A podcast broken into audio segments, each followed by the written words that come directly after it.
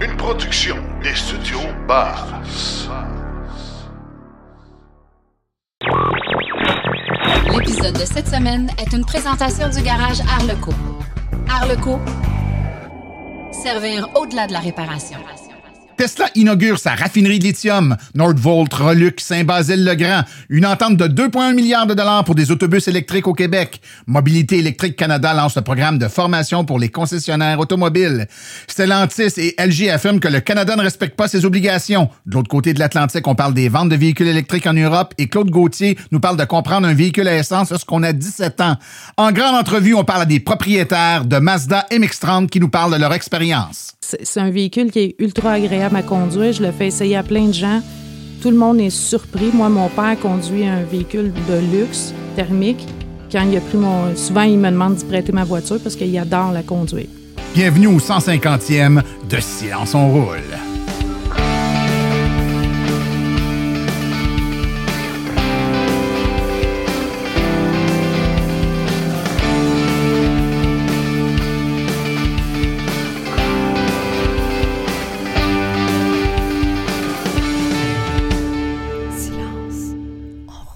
Bonjour tout le monde, mon nom est Martin Archambault et c'est avec passion et plaisir que j'anime Silence on roule, le balado qui est dédié 100% au transport électrique. Silence on roule est également le fier partenaire de l'Association des véhicules électriques du Québec. Comme à l'habitude, j'espère que vous allez très bien euh, en ce début euh, de, de, de, temps euh, printanier. C'est fantastique.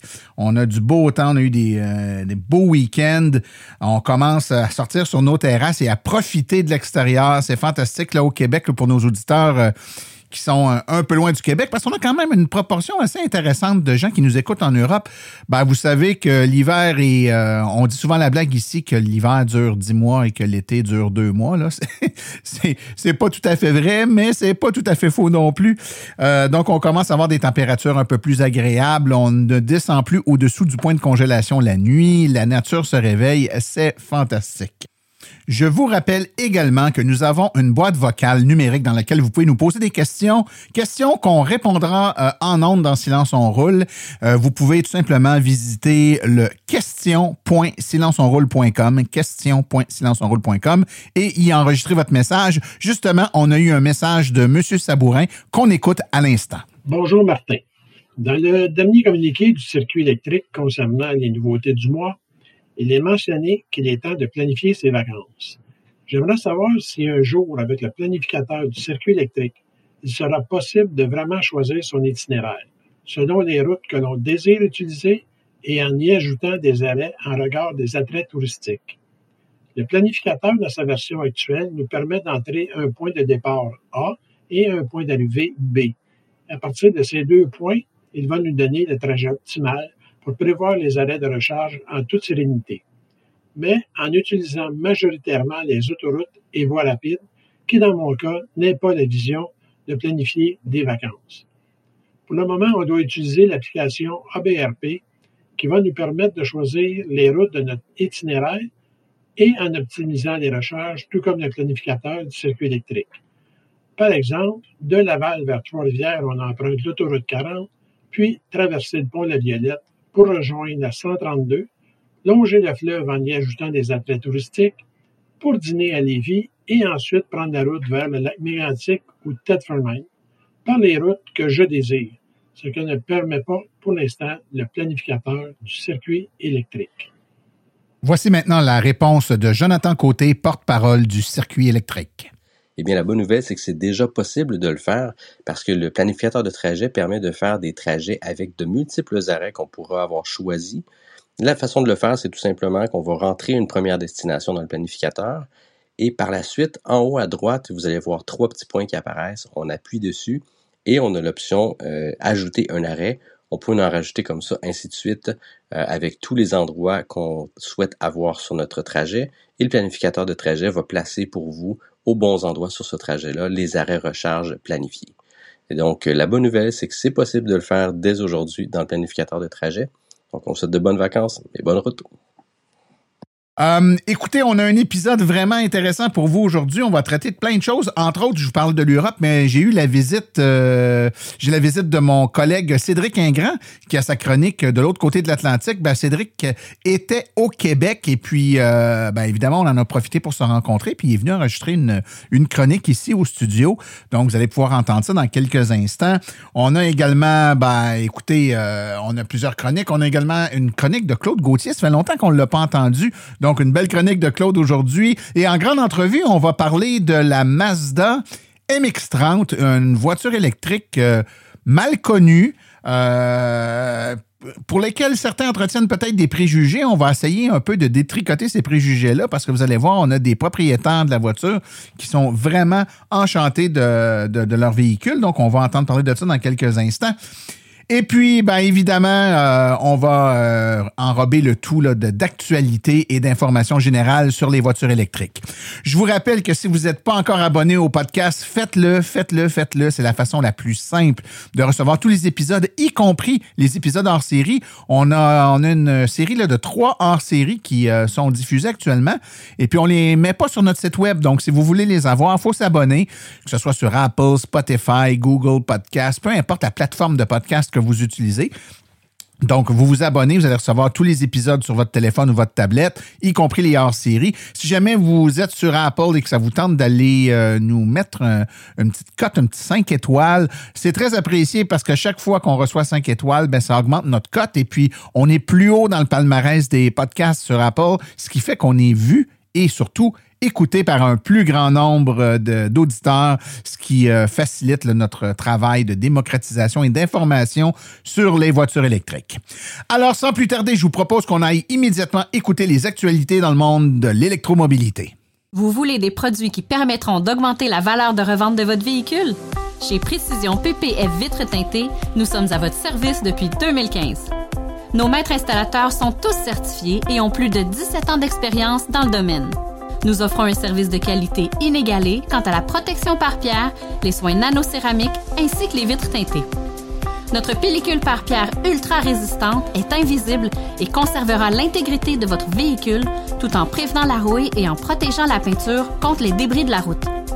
Notre traitement nano-céramique possède un puissant effet hydrofuge et il préserve l'éclat et la brillance de votre peinture pour en faciliter l'entretien. Que ce soit pour votre voiture, votre résidence ou votre commerce, Précision PPF Vitre teintée est là pour vous offrir la multitude d'avantages qu'offre la teinte de vitre. Venez nous rencontrer au 1970 Boulevard des Laurentides à Laval.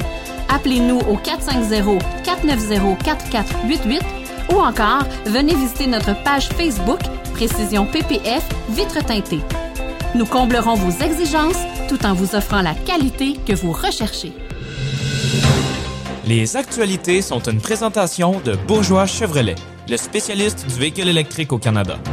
Contactez-nous au bourgeoischevrolet.com ou au 450-834-2585.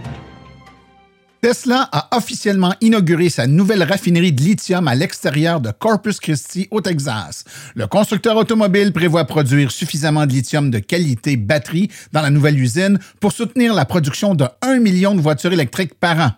En septembre 2022, nous avions appris que Tesla avait décidé de construire une usine de raffinage de lithium sur la côte du golfe du Texas. L'objectif de la nouvelle usine était de produire de l'hydroxyde de lithium pour soutenir sa propre production de batteries à sa Gigafactory d'Austin au Texas.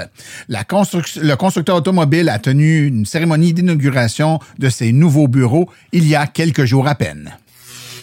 Le développeur suédois de batterie Nordvolt envisage Saint-Basile-le-Grand à McMasterville au Québec comme site potentiel pour son usine de batterie canadienne. Selon certains lobbyistes, Nordvolt AB et sa filiale Kuberg Inc. évaluent des emplacements au Canada pour établir une usine de batterie. Electric Autonomy a été le premier à signaler que la compagnie de batterie suédoise Nordvolt envisage la communauté de Saint-Basile-le-Grand et de McMasterville au Québec comme site privilégié pour une usine canadienne selon le registre des lobbyistes du Québec. Québec Ottawa et Novabus annoncent une entente de 2,1 milliards de dollars pour 1229 autobus électriques. Et l'achat pourrait être le plus important achat d'autobus électriques à ce jour en Amérique du Nord et entraînera une réduction de 930 000 tonnes d'émissions de gaz à effet de serre dans 10 sociétés de transport. 10 organismes de transport en commun du Québec s'associent pour acquérir ces 1229 autobus électriques de Novabus pour 2,1 milliards de dollars. Des représentants fédéraux et provinciaux ainsi que les représentants des sociétés de transport en commun ont donné les détails de l'entente la semaine dernière lors d'une annonce concernant euh, ce, ce contrat avec Novabus. Il s'agit du plus important projet d'acquisition d'autobus électriques en Amérique du Nord. C'est incroyable que votre confiance se tourne envers l'économie québécoise, a déclaré dans un communiqué le ministre fédéral des Affaires gouvernementales, Dominique Leblanc. Une commande initiale de 339 bus électriques à batterie longue portée LFSE+, modèle 40 pieds incluant des options pour acheter 890 véhicules supplémentaires. La valeur de la commande de base est de 583 millions de dollars et l'autonomie des autobus est d'environ 300 km par charge complète.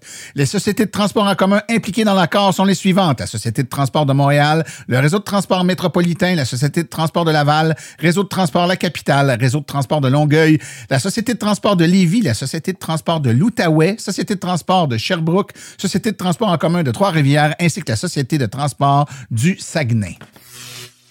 Nous apprenions il y a deux jours à peine que Mobilité électrique Canada lance un nouveau programme d'initiation à la vente de véhicules électriques qui s'adresse au marché de la vente automobile canadienne.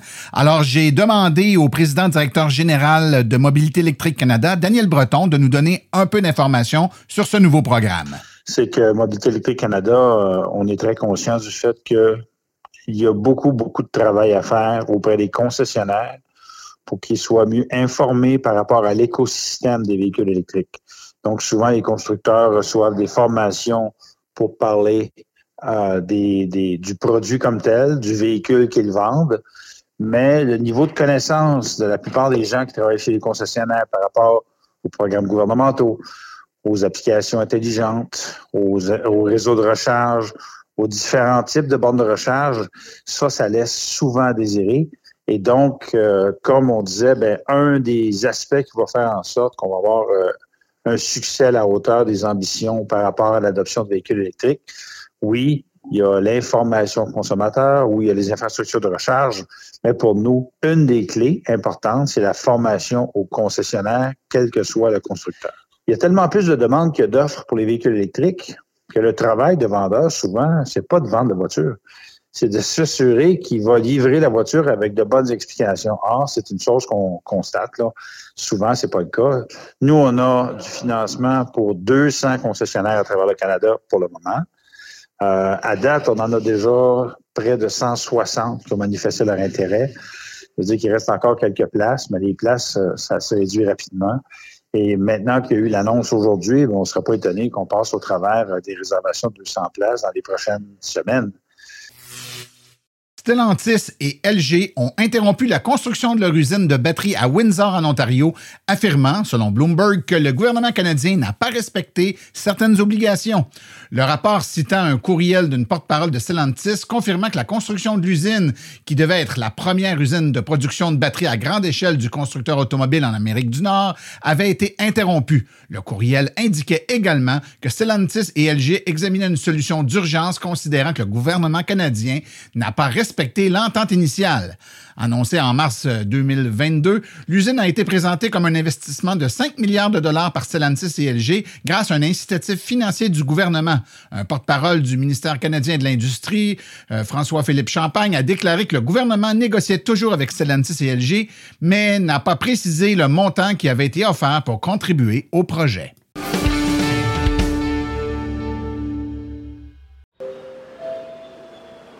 De l'autre côté de l'Atlantique, avec Cédric Ingrand. Alors aujourd'hui, moment spécial, on a avec nous en studio. Et en vrai. et en vrai, en chair et en os, chez moi, le seul et l'unique, Cédric Ingrand. Bonjour Cédric. Eh oui, Cédric qui est, qui est venu, qui a aggravé son, son, son bilan carbone de l'année pour venir à tes côtés. Donc j'espère que tout ce qu'on va faire à ce micro va arriver à le compenser un petit peu. Oh, on essaie d'être carboneutre au podcast, mais Ouais, ouais. parfois les. euh, la- mais la plupart, je dois dire que la plupart de mes invités arrivent ici déjà en voiture électrique. C'est bien. Ah, c'est bien. Ce que tu as fait d'ailleurs. Oui, oui, tout à fait. J'ai- fait au moins le, le dernier kilomètre qui nous, qui nous sépare de l'aéroport en voiture électrique. bon, après, il y, a, il y a le Boeing 777 qui m'a apporté jusque-là, mais j'ai une bonne nouvelle, c'est qu'il a été plein comme un Donc au moins... Ouais, on n'a pas transporté juste de l'air. Exactement. Non. Et ça permet aussi à nos auditeurs de constater que les entreprises de location de véhicules offrent de Ah, plus en c'est- plus de c'est véhicules incroyable. électriques. Moi, je, je savais que, que Hertz, en l'occurrence, avait passé ce marché chez, chez Tesla pour la- leur acheter 100 000 véhicules. Depuis, on a appris qu'ils avaient signé plus près chez, chez GM pour euh, en acheter 125 000. Ils ont, je crois qu'ils en commandent 75 000 chez Polestar. Donc, et, et euh, ce qui est intéressant, euh, c'est que moi, quand j'ai voulu louer une voiture, tu vois, à l'aéroport Trudeau à, à Montréal, Hertz m'a d'abord montré des Tesla. Alors, soit ils ont un système de gestion de la clientèle qui savait, qui Allez lire ton Facebook. qui a devancé mes désirs. Non, je pense pas du tout. Et, et surtout, c'était à des prix totalement comparables avec des, des voitures thermi- thermiques d'une grande balai. En gros, tu vois, pour louer une Corolla, c'était le même prix que pour une Tesla Model 3. Je te la fais un peu rapide, ou peut-être quelques dizaines de, de, de dollars de différence. Enfin, c'était pas, c'était pas marquant. Donc oui, c'est évidemment ce que j'ai pris.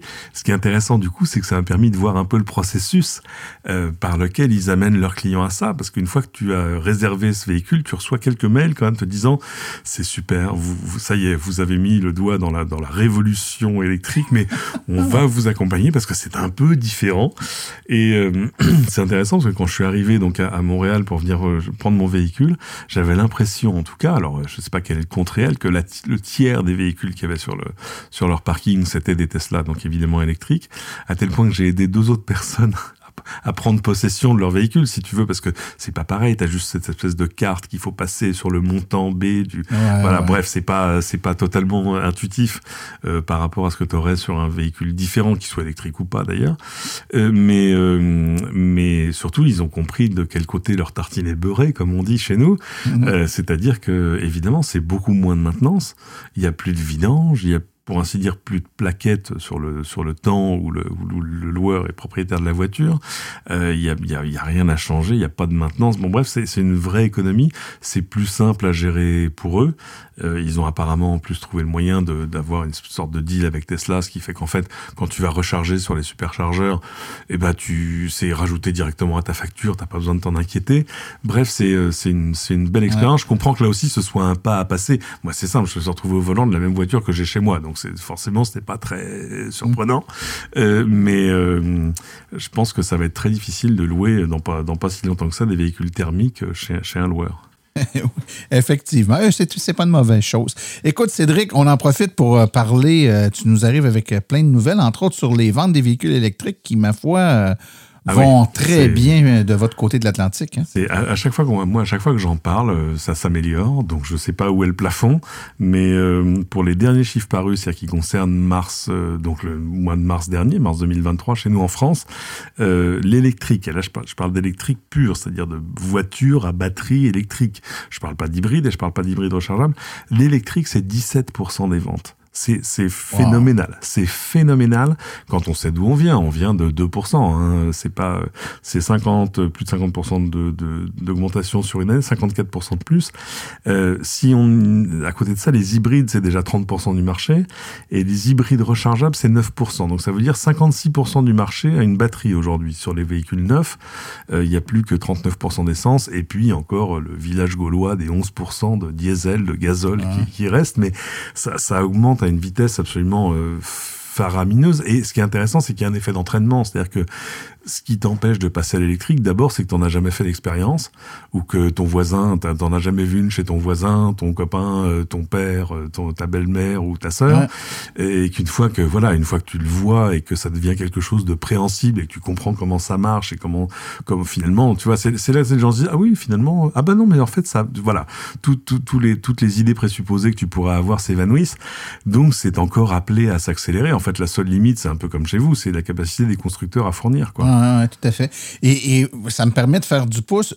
Vos ventes de véhicules augmentent de façon euh, euh, importante. Donc, on a, une, on a euh, je dirais intuitivement, la, la perception que ben, ça y est, l'Europe va être totalement électrique d'ici longtemps. Tant mieux, ils ont des objectifs pour C'est plus 2035. compliqué que ça. C'est quand même Ouais. plus compliqué que ça parce que ça arrive sur fond d'un marché automobile totalement déprimé, lui. Ouais.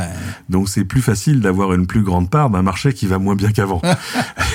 Il y a quand même cet effet-là Ouais, aussi. ouais, tout à fait. Même si, même en valeur absolue, les, les chiffres de vente vraiment augmentent de manière, de manière très notable.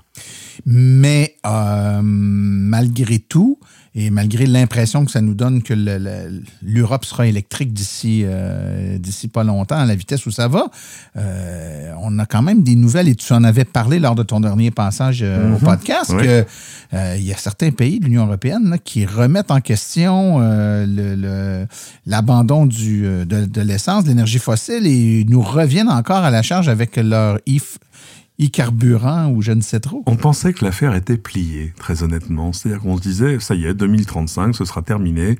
Il y aura plus de, voitures neuves euh, qui ne soient pas électriques. Et, euh, et puis on avait eu, c'est ça, ce, dont je te parlais la dernière fois, c'est cette espèce de grogne qui venait de certains pays, des pays qui d'ordinaire ont une industrie locale. Alors il y avait un peu l'Allemagne, République tchèque, Roumanie, d'autres, euh, qui disaient non, mais 2035 c'est trop tôt, ou alors il faut trouver d'autres exceptions. Euh, donc il y a une, une nouvelle négociation au Conseil de l'Union européenne qui a entériné un accord où alors c'est plus 100% électrique. Il reste une petite niche qui a été ouverte, alors là sur un truc euh, un peu prospectif quand même, que sont les, e-carburants, c'est-à-dire des carburants de synthèse qui seraient produits alors euh, par, enfin où il faudrait de l'électricité pour les produire. Bref, un peu un peu sur le modèle de l'hydrogène, mais ça peut être plein de choses. En gros, la, promesse c'est d'avoir des carburants de synthèse qui n'ont plus du tout la même euh, empreinte CO2. Euh, du coup, l'accord il porte plus sur le passage à mais sur le passage à des véhicules qui n'émettent plus de CO2 à, à l'usage. Alors, euh, ça pose plein de questions parce qu'en fait, ces, ces e-carburants, ils existent déjà, mais ils sont à des prix euh, où ça n'a pas de logique. Ou alors, si, ça peut avoir une logique uniquement si t'es Porsche et tu fais des voitures pour des gens qui les sortent deux fois par mois. Et là, si tu veux euh, que, que, le- que le litre d'essence soit plus, plus cher que les autres, finalement, c'est pas ça qui pose un, un problème. La, la peur, c'est évidemment qu'on ait ouvert une brèche dans le passage à l'électrique et que tout à coup on mette sur le marché des, des, des véhicules qui fonctionneront avec ces carburants, mais qui pourraient fonctionner peut-être avec euh, des carburants existants euh, auprès d'un petit bricolage. C'était un, un parlementaire européen qui dit non mais attendez, s'il suffit juste d'un petit truc à 50 euros acheté sur Amazon pour déplomber la voiture et qu'elle roule au sans-plomb, ça m'intéresse pas. Euh, je veux bien imaginer une- qu'il y ait- qu'on qu'on ait euh, gardé une espèce de, de petit village gaulois, euh, des, des trucs qui passeront pas à l'électrique tout de suite, mais le but n'est pas d'enfoncer un coin dans la, dans la- la stratégie énergétique de l'Europe. Donc voilà, les, les discussions avancent, euh, on a déjà un, véritable accord, il faut voir après comment il sera, comment il sera euh, appliqué, mais quand on voit par exemple chez nous les, le- le- les chiffres de vente de voitures électriques, on se dit que finalement en 2035 tout ça sera une espèce de, de, de débat d'arrière-garde, enfin que plus personne n'aura. On l'espère parce que ça envoie quand même un double message qui est pas. En tout Eh cas, oui. ici, on, Ben on oui. regarde ça avec. euh, euh, on- vous avez été les premiers à, à faire des annonces. Euh, on en a fait, nous, par la suite. Et là, on se dit, ben, mon Dieu, ceux euh, sur qui on s'est appuyé, hein, on, a- on vous a donné un exemple pour dire, on, on va faire aussi bien qu'eux. Eh ben là, si vous êtes pour euh, battre retraite ou encore amoindrir ou laisser quelques Ça, fuites c'est- dans. C'est compliqué d'être toujours d'accord à 27. hein. Ouais, non, je sais, je sais. hein, C'est des, des fois, nous, même à deux, on a de la difficulté. Parle-nous donc un peu de- des batteries de Porsche et de Mercedes, des, des nouveaux trucs qui s'en viennent. Hein? Alors c'est intéressant parce que euh, c'est euh, c'est bizarrement pas de là qu'on aurait euh, vu venir l'innovation. En fait non, l'histoire c'est que Porsche et Mercedes, chacun de leur, de leur côté, sont en train de s'allier à plusieurs industriels. Il y a deux startups, hein, qui s'appellent Groupe 14 et l'autre qui s'appelle Sila, qui travaillent sur la chimie des batteries. En gros l'idée c'est de remplacer le graphite de l'anode des batteries par du silicium. Euh, donc Porsche a investi 100 millions de dollars euh, dans, dans Groupe 14, Mercedes a investi on ne sait comment, mais a de grosses ambitions pour son partenariat avec Sila Nanotechnologies. La, promesse de tout ça, euh, c'est comme à chaque fois, de faire des batteries qui ont une meilleure efficacité énergétique, c'est-à-dire qui, qui embarquent plus d'énergie dans le même poids. Euh, la, la promesse du passage du graphite au silicone, c'est de créer des batteries qui contiendraient une charge jusqu'à 10 fois supérieure à voir ce que ça va donner dans la vie réelle, parce que tu as tout le reste de la batterie quand même à gérer, donc plus d'autonomie, dans moins de poids, évidemment ça fait plaisir, avec une moindre résistance interne. En gros, ça te permettrait d'envoyer plus de puissance dans la batterie pour la recharger et de recharger encore plus vite. Donc un truc qui n'a que des vertus. Il manque quand même une variable dans tout ça, c'est le prix. Ouais, c'est souvent, hein, c'est on, rien ne se perd, rien ne se crée. Hein? non, mais il faut jamais oublier tous les paramètres de tout ça. Le fait que ce soit Mercedes et Porsche qui s'y intéressent les premiers, enfin en tout cas de manière la plus visible, veut dire que de toute façon, ça va pas arriver euh, tout de suite dans la voiture de, de Monsieur Tout le Monde. Mais c'est pas grave parce que comme on l'a vu, toutes les avancées qu'on a vu arriver dans l'électrique, finalement, se sont démocratisées assez rapidement et tout ce qui permet de faire, euh, voilà, des choses plus faciles à produire parce que le silicium, ça se fait à partir du sable. Je demande à Intel et à tous les fabricants de processeurs, ça, ça va. C'est une ressource dont on dont on manque pas. Euh, on a on a on aurait plus besoin d'aller chercher le graphite dans les mines. Donc euh, non, sur le papier, ça n'a que des bénéfices. J'attends qu'on me parle du prix euh, pour que voilà pour pour voir ce que ce que ça va donner sur le sur le marché réel. Mais de toute façon, par capillarité, euh, toutes ces technologies là, on va les retrouver ailleurs. Rapidement, parce que le temps file, Cédric. Euh, un débat sur l'hydrogène encore qui refait surface. Ça, c'est volatile l'hydrogène. On parle beaucoup des Allemands là ce coup-ci. Euh, BMW euh, veut lancer, je dirais pas un prototype, mais une espèce d'opération pilote. Ils vont ils vont produire une version à hydrogène de leur euh, SUV, le, le iX5. Euh, ils vont en faire uniquement une centaine. Euh, le but c'est d'arriver à faire la promotion de ce type de, de motorisation. Tout ça, ça vient d'Oliver Zipse, qui est le, le, patron de BMW, qui dit qu'il croit pas euh, en gros, euh, à l'idée de, de, tout miser sur les sur les voitures électriques à, à, à batterie. Alors c'est fou parce qu'on a l'impression de, de, reprendre des discussions qu'on avait il y a ouais. 3, 4, 5 ans. Enfin, le jour de la marmotte. c'est exactement ça chez eux. Mais on pensait qu'on avait déjà statué sur ce problème, monsieur. Pourquoi est-ce que vous voulez revenir en arrière? Bon, surtout que c'est intéressant parce que ça arrive à un moment où, par exemple, quand on demande aux nouveaux patrons de Volkswagen, qui pourtant freinent un peu certaines des, des initiatives électriques de son prédécesseur, euh, il lui dit une chose, il dit oui, est-ce que je, je, vais faire tout ce qu'on m'avait dit sur le sur les voitures à batterie? Pas sûr, mais mais en revanche, qu'on soit clair, l'hydrogène, non, ça n'a pas d'avenir pour moi dans le pour dans des voitures de, de Monsieur Tout le Monde. Et c'est intéressant parce que ça rejoint moi un, un discours que j'ai bien entendu en, en, France, qui venait de la, la patronne de la, la, la, recherche et du développement d'Air Liquide. Air Liquide chez nous, c'est l'un des, des géants de la production. Alors ça va ici aussi. Ah ben oui, oui c'est vrai. Oui. Ah oui, c'est vrai qu'on a on a on a bien exporté l'air liquide. Ouais. Euh, Air Liquide qui est un producteur d'hydrogène déjà aujourd'hui. Alors soit par le reformage du méthane, soit euh, par euh, électrolyse, ouais. et qui dans une conférence sur le futur des transports disait voilà l'hydrogène il est là pour aller déloger le, le, le, diesel en gros là où les batteries ne peuvent pas aller aujourd'hui, c'est-à-dire sur du transport lourd, sur du train quand il n'y a pas d'électricité, pourquoi pas sur de l'avion demain et quelqu'un on lui posait la question mais la voiture personnelle et là la patronne de la R&D d'Air Liquide qui dit ah non mais l'hydrogène pour la voiture personnelle pour nous ça n'a pas d'avenir. Alors que leur métier c'est de produire de l'hydrogène on se dit que normalement ce message là il devrait être ouais. entendu par toute l'industrie automobile quoi.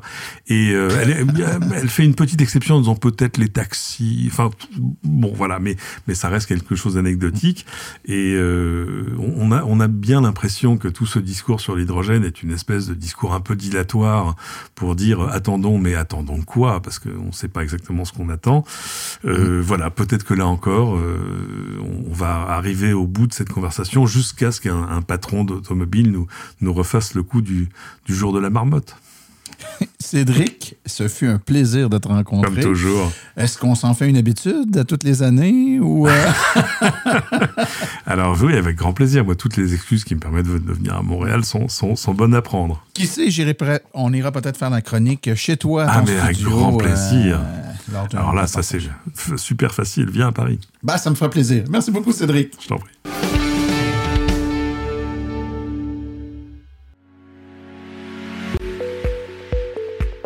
Vous venez de faire le saut vers l'électrique et devez réfléchir à vos recharges. Vous voulez une borne au chalet? Vous voulez une solution rapide et sans embûches? Il n'y a qu'une solution, Hydro Solutions. Depuis plus de 60 ans, Hydro Solutions est une entreprise québécoise de confiance.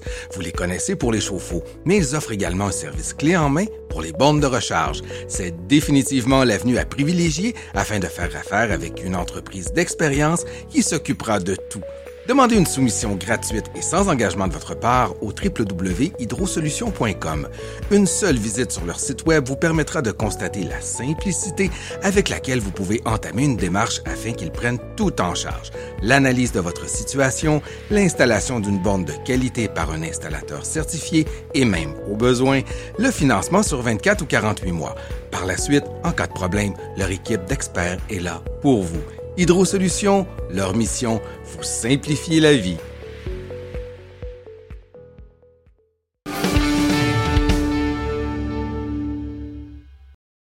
Aujourd'hui, un sujet fort intéressant. On va parler d'une voiture qu'on entend, ma foi, trop. euh, on en entend trop peu parler. C'est la Mazda euh, MX-30. Et on a avec nous quatre personnes qui possèdent cette voiture-là pour essayer d'en faire euh, le tour le plus objectif possible. Alors, à tout le monde, merci d'être là. On a tout d'abord Laurie Brunel. Bonjour, Laurie. Oui, bonjour. Euh, Peux-tu euh, juste nous dire, toi, si c'est ta première voiture électrique, ta MX-30? Oui, c'est mon premier véhicule électrique que j'ai acheté en septembre 2022. Super. On a également avec nous Cynthia Gagnon. Bonjour, Cynthia. Bonjour. Toi, est-ce que c'est ta première voiture électrique? Ma première que je possède, mais pas la première que je conduis. Donc, tu es habitué d'en conduire. euh, J'ai essayé plusieurs travail. modèles, oui. OK, excellent. Ensuite, on a Geoffrey Bro-Grenier. Bonjour. Bonjour. Même question? Première voiture électrique. Première voiture électrique. Et euh, finalement, lui est plus connu, le directeur régional de l'AVEC.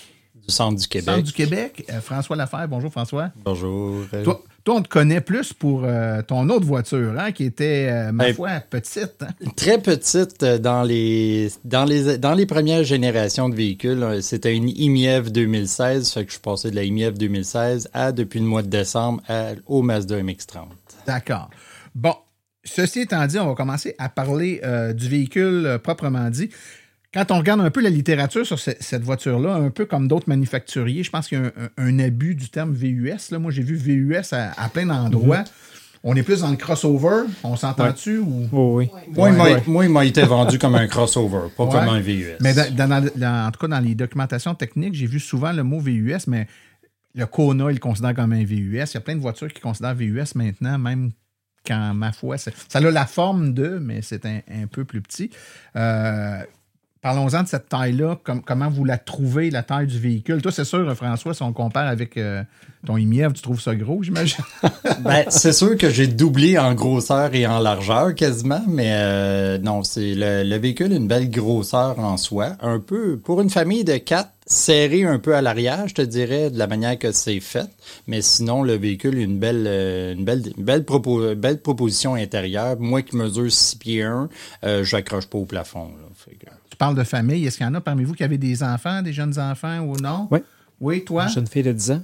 Puis, comment ça se passe avec le. Ça va bien. C'est ça. Moi, j'ai un CRV à la base, puis après ça, d'un- de- du MX-30. Mais euh, c'est quand j'embarque ma fille à l'arrière, il y a assez de place pour ses jambes. Mais c'est sûr, euh, tu sais, des fois, l'hiver, les bottes de, de la neige, tout ça, là, on, on voit que ça tombe un petit peu plus serré. là. OK. Toi, qu'est-ce que t'en penses? Ben moi, j'ai, je la conduis essentiellement toute seule parce que mes enfants sont grands, ils ont chacun leur voiture. Donc, j'ai pas eu à avoir de passager arrière. Mais pour le reste, là, pour aller faire les commissions, ces choses-là, je trouve que c'est un beau format de voiture. On parle de, de- format de voiture puis d'espace.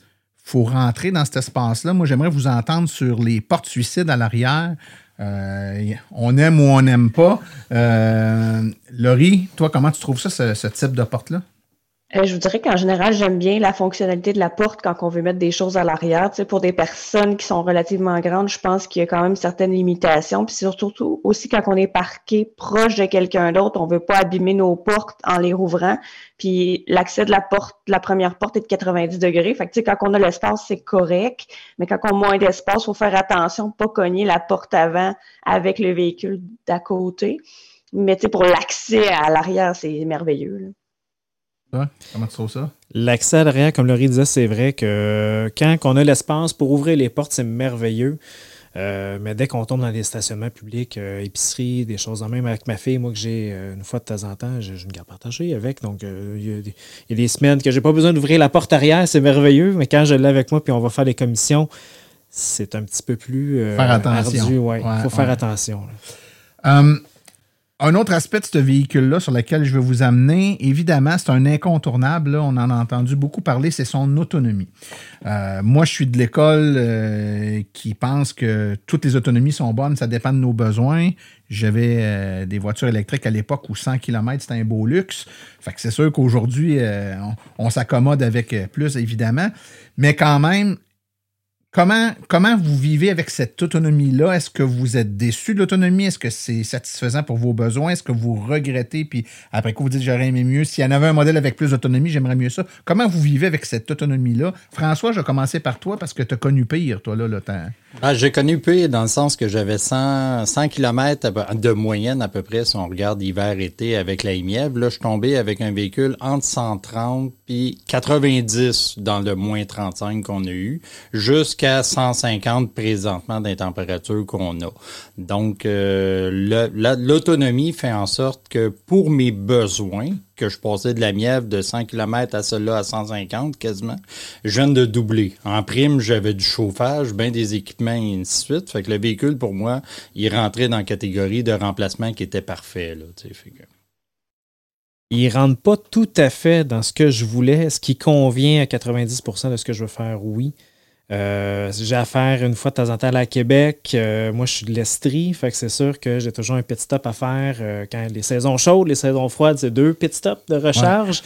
Mais j'ai acheté la voiture en connaissance de cause. J'étais prête à vivre avec ce petit dilemme-là qui est l'autonomie, mais sinon, le reste du véhicule, je- pour de vrai, je le trouve fantastique. là. Toi, Laurie, l'autonomie?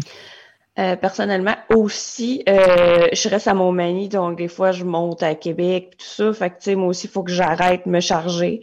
Euh, c'est sûr que l'été, tu sais, je l'ai eu au mois de septembre, fait que j'étais plus dans les alentours de 160, mais cet hiver, avec des tailles, des pneus euh, à clous euh, Nokian, je suis descendu dans les alentours 110, 120. Mais ce que j'ai aimé, par exemple, c'est cet hiver, il y a beaucoup d'électriques qui me disaient qu'il manquait de chauffage, que ça n'arrivait pas à chauffer la cabine, tout ça. Moi, j'ai jamais eu de problème au niveau du chauffage de de l'habitacle, là, de la voiture. Puis, tu sais, euh, je suis pas genre à couper mon chauffage pour avoir de l'autonomie, là. Fait que, mais tu sais, on vit avec très bien. Il n'y a pas de problème. Puis, je suis rendue à 11 000 km de fait avec, là. Fait que je pense qu'elle elle a quand même fait son, travail. Après. Cynthia, toi, tu, tu dis que tu, c'est ta première voiture électrique, mais tu en as conduit d'autres quand même. Donc, tu peux comparer un peu avec d'autres modèles qui, sans trop avoir peur de me tromper, doivent avoir un peu plus d'autonomie que celle-là. Comment tu vis avec cette autonomie-là? Ben, moi, en fait, pour mon travail, j'habite à 3 km de mon travail, fait que c'était parfait pour moi pour une voiture de ville. Là où j'ai un souci, c'est que je me déplace souvent les week-ends sur des longues distances. Donc là, j'ai faut que je prévoie partir plus d'avance pour aller faire mes, choses, mais je connais ça, je travaille en électrification, donc je savais dans quoi je m'embarquais. Oui, des fois, j'ai eu euh, beaucoup de perte de temps. Quand j'embarque des gens avec moi, c'est peut-être pas la meilleure façon de les convaincre de descendre à Québec un soir d'hiver, pour les convaincre de passer électrique. Mais sinon, euh, moi, mon véhicule, je le prête à tout le monde pour justement qu'ils comprennent euh, c'est quoi un véhicule avec une petite autonomie, comme quoi qu'on peut vivre très bien avec ça. Ah, bien sûr, bien sûr. Pour les amateurs de statistiques, donc le véhicule a une batterie de 35,5 kWh, si je ne me trompe pas. Et le manufacturier nous parle d'une autonomie d'environ 160 km, mais on l'a dit tantôt, hein, c'est avec une voiture électrique, le kilométrage, ça dépend d'un paquet de phénomènes. La température, euh, entre autres, y est pour beaucoup, donc évidemment, ça va être plus. euh, vous allez avoir des meilleures autonomies l'été que l'hiver. Euh, c'est un moteur de 107 kW, 143 chevaux, 200 livres euh, pieds euh, de couple.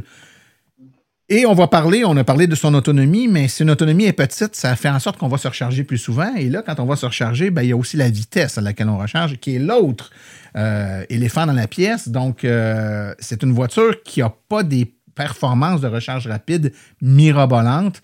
On parle de 36 à peu près kilowatts là, dans les bonnes conditions.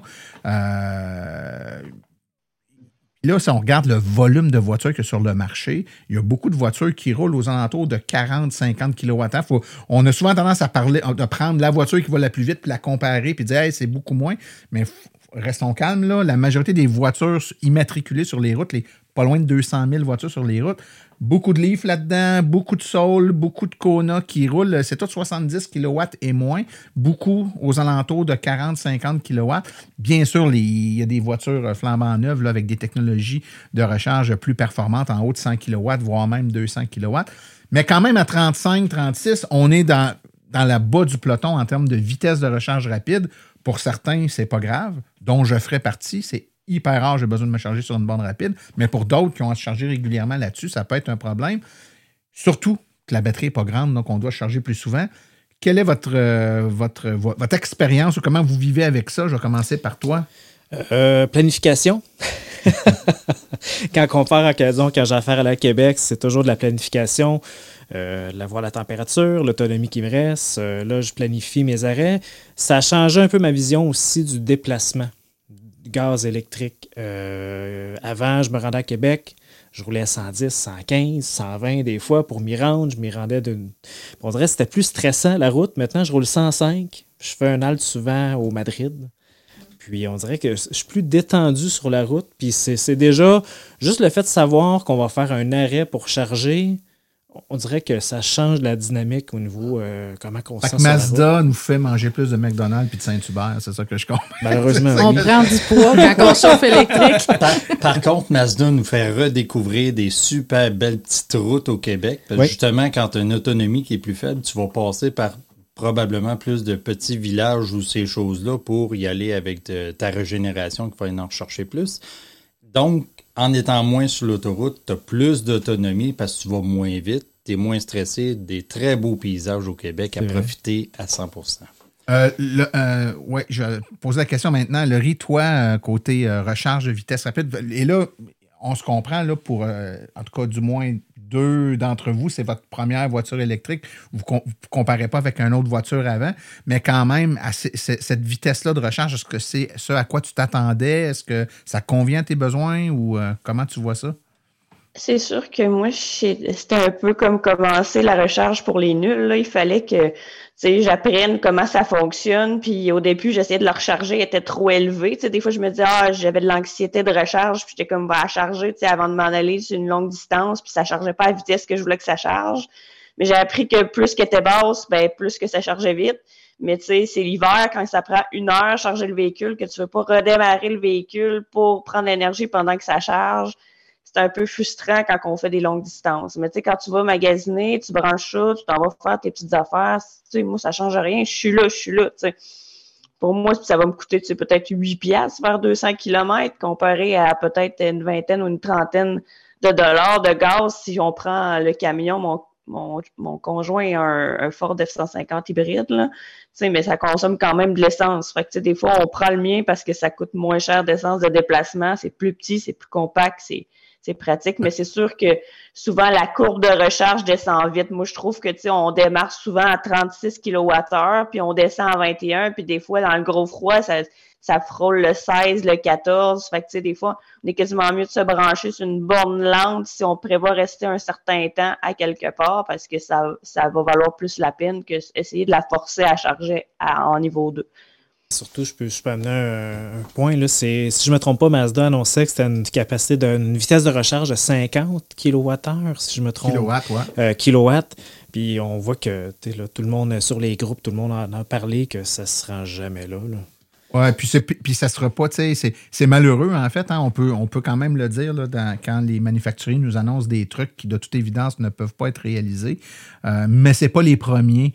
Euh, il y en a plein d'autres qui, ont qui vendaient des voitures en annonçant des performances qui étaient euh, soit très peu euh, réalisable ou dans, même dans certains cas pas du tout comme c'est le cas là.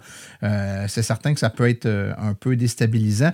je vais poser la, question à toi, Cynthia, qui, bon, vous avez au travail plusieurs modèles, vous êtes aussi habitué de voir différents modèles de voitures. Vous travaillez dans la recharge en plus, donc c'est quelque chose avec lequel vous êtes familier. Les performances de la voiture, pour toi, ça, comment tu as vécu ça? Euh, si on parle de la recharge rapide, c'est sûr que c'est très décevant si je compare avec, mettons, quand je prends le Niro qui est à ma disposition ou que à l'époque, j'ai loué une Bolt aussi, faire le tour de la Gaspésie. C'est comme ça que je me suis convaincue d'acheter une voiture électrique. Mais c'est sûr que c'est très différent. Avec la Bolt, j'arrêtais 15, euh, pas 15 minutes, mais 50 minutes, j'allais manger, je revenais, puis c'était monté à 80% Là, j'arrive... Euh, c'est plus un deux heures et demie, trois heures. Puis moi, j'ai des problèmes avec mon véhicule en plus sur la recharge rapide, là, présentement, sur le, sur le circuit public. J'ai de la difficulté, mais quand je fais des tests au bureau avec une 24 kW, ça fonctionne. Fait que je ne sais pas si c'est le type de borne, la communication avec le véhicule.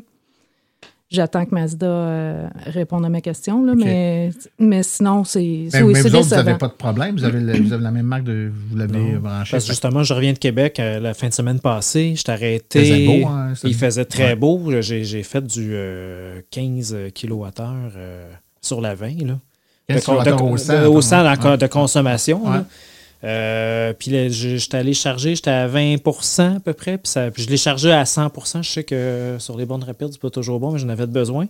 Fait que ça a à peu près, à peu près une heure euh, chargé. J'ai jamais été capable de faire ça. Ah, il y, a probablement. Moi, on a déjà parlé, mais il y a un problème. J'ai un problème avec ma voiture. Ça, ça c'est autre chose. C'est autre chose, mais c'est la vie, hein, ça arrive. Hein, c'est pas impossible que ce genre de truc-là arrive. Je rappelle aussi que la voiture bon, est éligible aux deux subventions, ceux qui sont intéressés par le véhicule, donc c'est intéressant. Euh, je l'ai roulé, moi aussi, pendant une semaine, euh, ce véhicule-là. Moi, j'étais agréablement surpris par le confort, la, finition. C'est vraiment une belle bagnole. Là, hein. on... Moi, ça m'a surpris. Je m'attendais pas à ça, bien honnêtement. Là, c'était un gros wow quand je me suis assis dans, le véhicule comme tel. Euh, il y a deux moutures, GS, GT, si je ne me trompe pas. Est-ce qu'il y a quelqu'un qui peut m'expliquer les nuances entre les deux?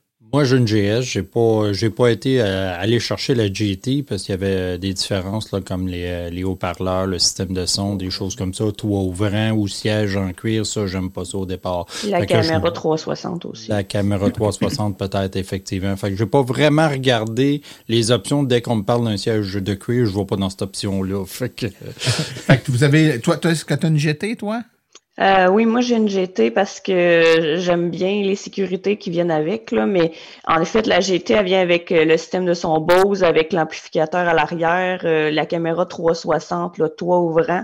je pense, je pense, il y a les, les phares auto-nivelants aussi, c'est pratique. c'est sûr qu'il y a une différence de 5000 entre les deux. Fait que, tu sais, si on prend pour l'utilité, puis que, tu sais, mon, mon conjoint, lui, il voit pas l'utilité à tout ce qu'il y avait comme ajout dans le véhicule, lui, il aurait pris GS. Moi, je préfère les, les tu sais, le toit ouvrant. J'avais un toit ouvrant panoramique avant dans mon véhicule. Fait que, tu sais, il me semble que je m'en serais pas passé. Puis je me suis dit, tant qu'à m'acheter une voiture neuve, c'était ma première voiture neuve. J'ai dit, garde, on va y aller pour le gros kit. Je pense que la grosse option qu'ils ont oublié dans les deux modèles, c'est le fameux Frunk. Ah, ben oui. La valise, euh, on peut quasiment se coucher dans le capot. Ah, J'ai entendu dire qu'il y a une pièce moulée qu'on peut acheter sur Internet pour faire une espèce de mini frunk pour mettre sa, son branchement dedans. C'est que si tu regardes en tant que tel, la conception du véhicule est faite pour être hybride aussi. Donc, il y a mhm. vraiment tout un espace pour un moteur hybride qui rentrerait à côté. C'est le rotatif qu'il va avoir en 2023 en Europe.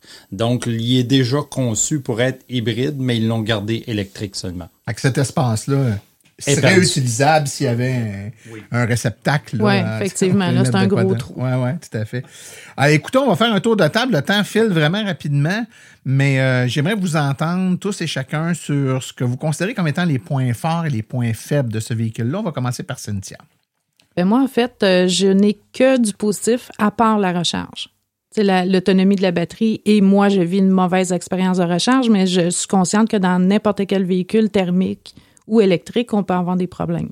Mais sinon, c'est un véhicule qui est ultra agréable à conduire. Je le fais essayer à plein de gens. Tout le monde est surpris. Moi, mon père conduit un véhicule de luxe thermique. Quand il a pris mon. Souvent, il me demande d'y prêter ma voiture parce qu'il adore la conduire. L'agrément de conduite. Oui. Hein. Pour le reste, c'est moi, je trouve que c'est un véhicule qui est, qui est idéal.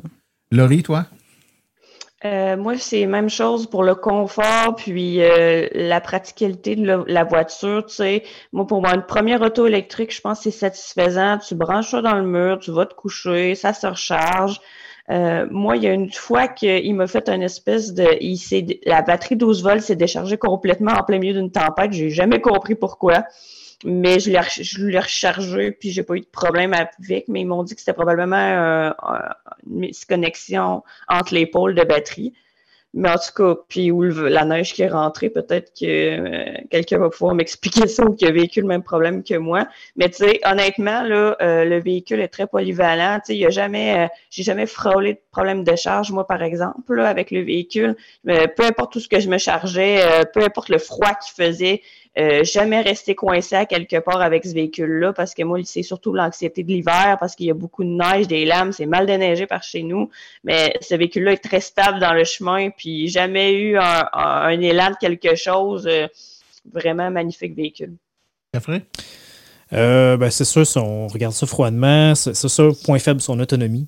C'est sûr, mais quand on est averti de ce qu'on achète, on fait avec. Porte-suicide, couteau à deux tranchants. C'est le fun, c'est pas le fun. Ou sinon, euh, qualité de finition intérieure, j'ai magasiné les voitures électriques. Puis disons, on regarde Hyundai, euh, ils offrent des beaux produits, mais un point de vue qualité de finition intérieure, euh, les matériaux Mazda sont loin en avant. Hauteur de caisse aussi, comme le disait, c'est un véhicule l'hiver, on sent pas les lames de neige, c'est super. ou sinon, le look, beau look. Vraiment, c'est un véhicule, je pense qu'il va avoir quand même une ligne assez intemporelle, là, ça va bien passer les années. Puis, euh, ou sinon, sinon, je ne regrette pas du tout mon achat, même si ce n'était pas mon premier choix. Euh, aujourd'hui, j'aime vraiment le véhicule que j'ai acheté. François? Si on résume, ben effectivement, le véhicule, une, belle un beau look, un bel intérieur et ainsi de suite. Euh, l'espace aussi de coffre, une, fois les bancs descendus, on peut y aller jusqu'à 8 mags dedans que j'avais acheté. j'ai aimé le véhicule puis ça fait 10 000 km que je fais depuis le mois de décembre. Donc, très, très, euh, je, l'utilise à, me rendre dans toutes les capacités du véhicule jusqu'à le descendre à moins de zéro au compteur pour savoir jusqu'où il va se rendre. Euh, très surpris depuis que je l'ai, euh, et comme tout le monde dit, le confort intérieur. Puis on a parlé de la chaleur aussi avec la thermopompe qu'il y a sur le véhicule. Euh, je le mets pas plus que 18, il fait trop chaud dans le véhicule. C'est vraiment le chauffage. Puis comme je disais, je passais d'un Imièvre qui avait un séchoir à cheveux comme, euh, comme chauffage à un véhicule justement avec beaucoup de chauffage, le double d'autonomie. Donc moi j'y gagne, mais c'est effectivement pas nécessairement le véhicule pour tout le monde. Donc on peut on peut aller chercher ce véhicule-là, quelqu'un de urbain la charge rapide se fait, ben, la charge en soi, dans 90% des cas, ça va se faire à la maison. Donc, on n'a pas vraiment de stress pour le urbain. À l'extérieur, on apprend à vivre avec le véhicule, puis ça va super bien. Je pense que vous avez fait un bon résumé. En fait, euh, sais, il, s'est dit beaucoup de choses, ce véhicule-là, puis euh, on, le compare souvent aux autres véhicules, puis on se dit, ben, il y a moins d'autonomie que les autres véhicules. Moi, en fait, on peut voir cette faible autonomie-là comme étant un problème. On peut aussi voir ça autrement, et c'est souvent ma façon de voir les choses. Il y a des véhicules adaptés à toutes les situations. Tu en es un exemple, François. Tu as roulé longtemps avec un véhicule qui avait une centaine de kilomètres quand ça allait bien, puis tu vivais avec. Fait que celui-là va faire la job, il correspond à tes besoins c'est peut-être le prix qu'on pourrait ajuster. dans le cas, je me dis, c'est vraiment un type de véhicule qui a une super belle euh, place de marché en termes de besoins. Il y a plein de gens pour qui cette autonomie-là et ces caractéristiques-là, c'est suffisant pour 90-95% de leurs besoins. Là où ça, devient un problème, c'est quand on compare le prix du véhicule avec d'autres véhicules, puis on regarde les caractéristiques des autres véhicules. C'est là qu'on voit le problème et on le voit souvent en disant, ben, il n'y a pas assez d'autonomie pour le prix moi, j'ai tendance à dire, ben, le prix pourrait être ajusté un petit peu, puis on aura enfin un modèle de véhicule électrique plus bas en autonomie, à prix plus bas, mais qui va répondre à un paquet de besoins. Je regarde ma fille, euh, ça sera un véhicule excellent pour elle, pour ses besoins moi, ça serait un véhicule excellent pour mes besoins. Puis pour plein de gens, c'est un véhicule qui correspond vraiment aux besoins. Maintenant, euh, il y a aussi une question de disponibilité de véhicule. Hein? Puis euh, euh, je pense que c'est toi qui disais ça, Geoffrey, tantôt. Tu disais, c'était pas mon premier véhicule, mais Colin, celui que tu voulais au début, il a fallu que tu non, Je pense que je l'ai eu en deux mois à peu près, le, véhicule. comparé, j'avais pris une Ioniq 5 en. de deux ans à deux mois, probablement? Ouais, c'était rendu deux, trois ans. le, mien, le mien, je l'ai eu en cinq semaines. Fait que c'est euh, c'est vraiment de, de, renseigner selon les, concessionnaires, parce qu'il y en a qui, qui vont donner six mois, mais il y en a d'autres qui en ont d'un cours, là, tout simplement. Fait les gens qui disent qu'il n'y en a pas de voiture électrique, là, puis j'achète pas maintenant parce qu'il n'y en a pas, ben c'est la preuve. Il y a certains modèles qui en ont. Celui-là, il est relativement disponible si on compare à. Ça se fait bien. Une, petite autonomie, ça se gère très bien. Moi, ça fait six mois que je l'ai, je suis rendu à 20 000 km de fait déjà, puis c'est la charge à la maison C'est vraiment ça. C'est- on ouais, part ouais, tout le temps plein. secret. On oublie Ouais. tout le temps ça, ouais, mais c'est là que ça se passe. Ou bien on a nos amis de circuit électrique. Ben oui, ils sont tellement gentils. Ben oui. Ils sont tellement gentils. Ben écoutez, euh, je vous remercie beaucoup de, de, de votre euh, franche euh, discussion aujourd'hui. Je pense que ça va avoir éclairé un peu nos auditeurs sur ce véhicule-là, qui est euh, certes pas parfait, mais qui est vraiment, qui, qui, qui correspond vraiment là, euh, à- en termes de caractéristiques à plein de besoins que les gens recherchent et je trouve qu'il est méconnu. Fait que je suis content qu'on ait pu en parler un petit peu plus aujourd'hui, puis peut-être que les gens puissent l'envisager comme étant le- leur prochain véhicule. François? S'ils veulent l'essayer, il y a toujours avec l'AVEC, je suis disponible euh, dans les membres pour aller faire les essais du véhicule. Bien sûr. Donc, allez sur le site de l'AVEC dans la section de jumelage. Là, donc, vous pouvez euh, faire des essais gratuitement. Puis les bénévoles de l'AVEC vous font essayer leur véhicule. François ayant une euh, MX-30, puis comme, comme, comme il nous explique, il va partout. Fait que si vous êtes en Gaspésie, euh, appelez-le, il va aller vous voir. Peut-être prendre un peu plus de temps pour me rendre dans ce cas-là. Ouais, ça va prendre quelques charges. Quelques charges pour y aller. Ah, merci beaucoup tout le monde. Merci de votre disponibilité aujourd'hui. Merci. Merci.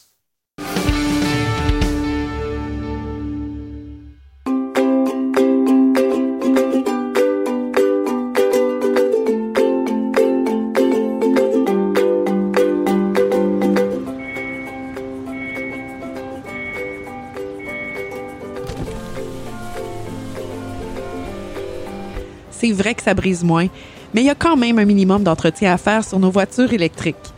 Quand est venu le temps de faire l'entretien de mon véhicule, j'ai choisi de faire confiance à l'équipe d'Arleco plutôt que le concessionnaire. Ça fait maintenant trois générations que cette entreprise familiale chouchoute nos voitures et ils ont été parmi les premiers à s'engager activement dans l'électrification des transports tout en adoptant des procédures et des produits sains pour l'environnement. Avec ses techniciens spécialement formés à l'entretien et réparation des voitures hybrides et électriques, Arleco nous offre aujourd'hui la même qualité de service sur nos VE qu'elle a toujours livré depuis bientôt 40 ans. De plus, chez Arleco, j'obtiens 10% de rabais sur la main-d'œuvre et les traitements anti-rouille avec ma carte membre hors de l'AVEC. Arleco Génération 3, 8470 boulevard Parkway à Anjou. 514 352 1446 ou arleco.ca. Arleco, servir au-delà de la réparation.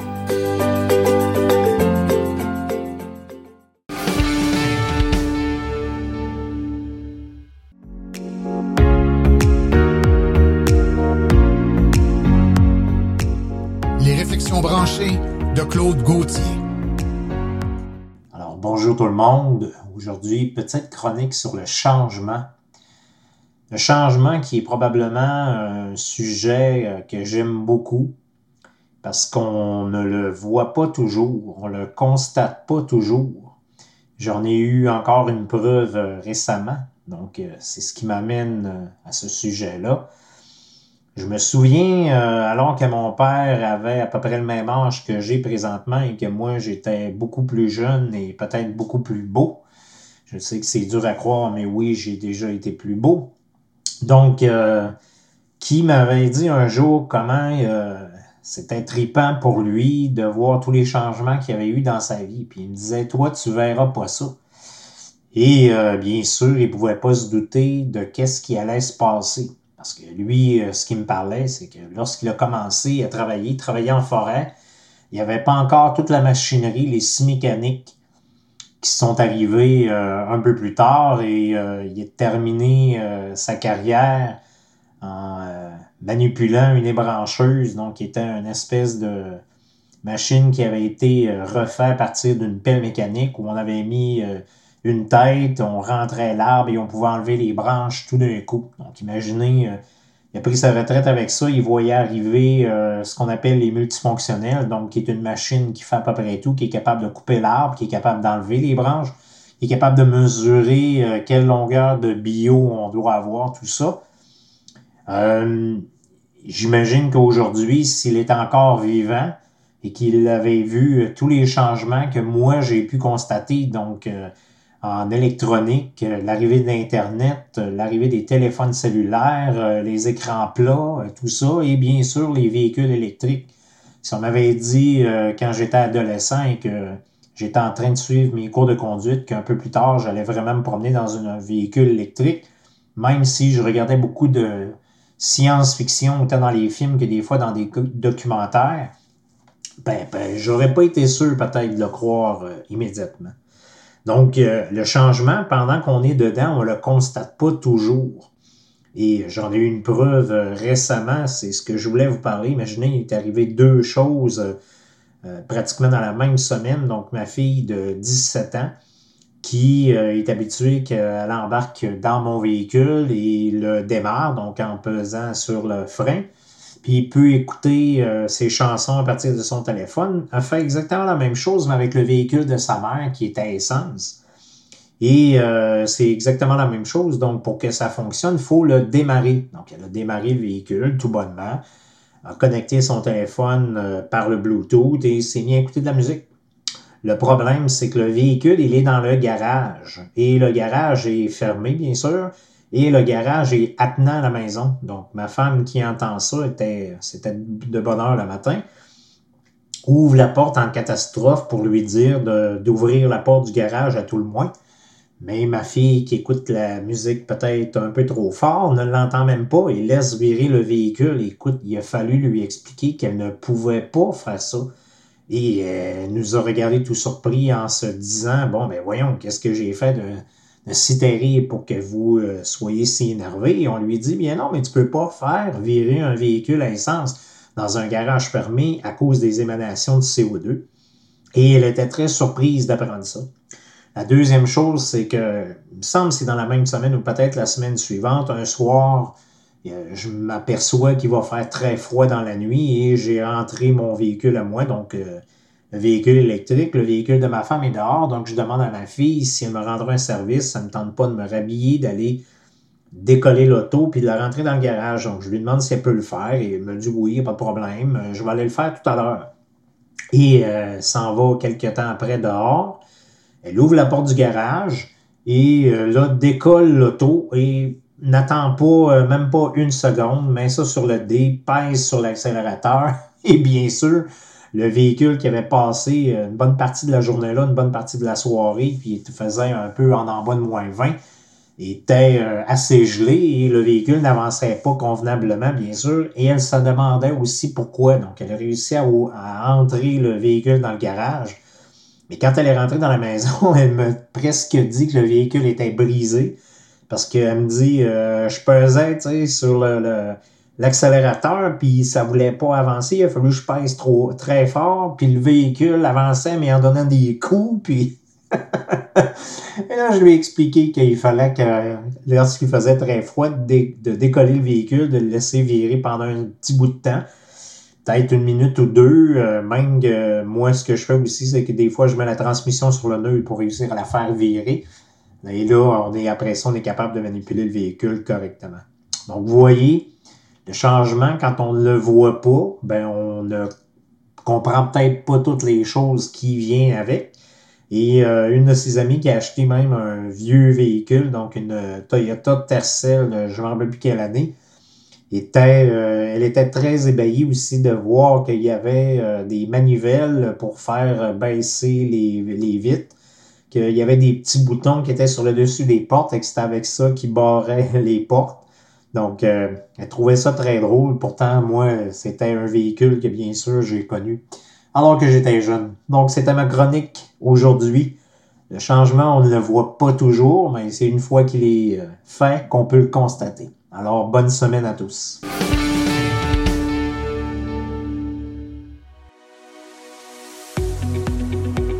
Avec le coût du carburant qui explose et l'enjeu climatique à nos portes, c'est le moment de se tourner vers des solutions durables. Chez Cubex Équipement, nous accompagnons les municipalités et les entreprises à faire ce virage vert en offrant des options 100% électriques. Depuis 2021, le Max-EV a fait son entrée remarquée sur le marché des véhicules utilitaires électriques compacts à basse vitesse. Il se distingue largement de la compétition. Les avantages d'un camion électrique sont grands. Des coûts d'opération beaucoup plus bas, aucun besoin d'éteindre le véhicule à l'arrêt, des coûts d'entretien fortement réduits et zéro émission de CO2. Le Max-EV est doté d'une transmission efficace, d'une suspension indépendante aux quatre roues, des freins à disque hydrauliques ainsi que le chauffage et la climatisation. C'est actuellement le seul véhicule de sa catégorie à être doté de batteries lithium-ion ultra performantes à pouvoir tirer une remorque jusqu'à 1500 livres. Boîte ouverte, benne basculante, boîte cargo ou porte-échelle, Cubex Équipement saura vous fournir le modèle de Max EV qui sera faciliter votre travail au quotidien. Le Max EV est éligible à une subvention de 12 500 Pour en savoir plus, contactez-nous au 1-877-GO-CUBEX ou visitez le www.cubexltee.com.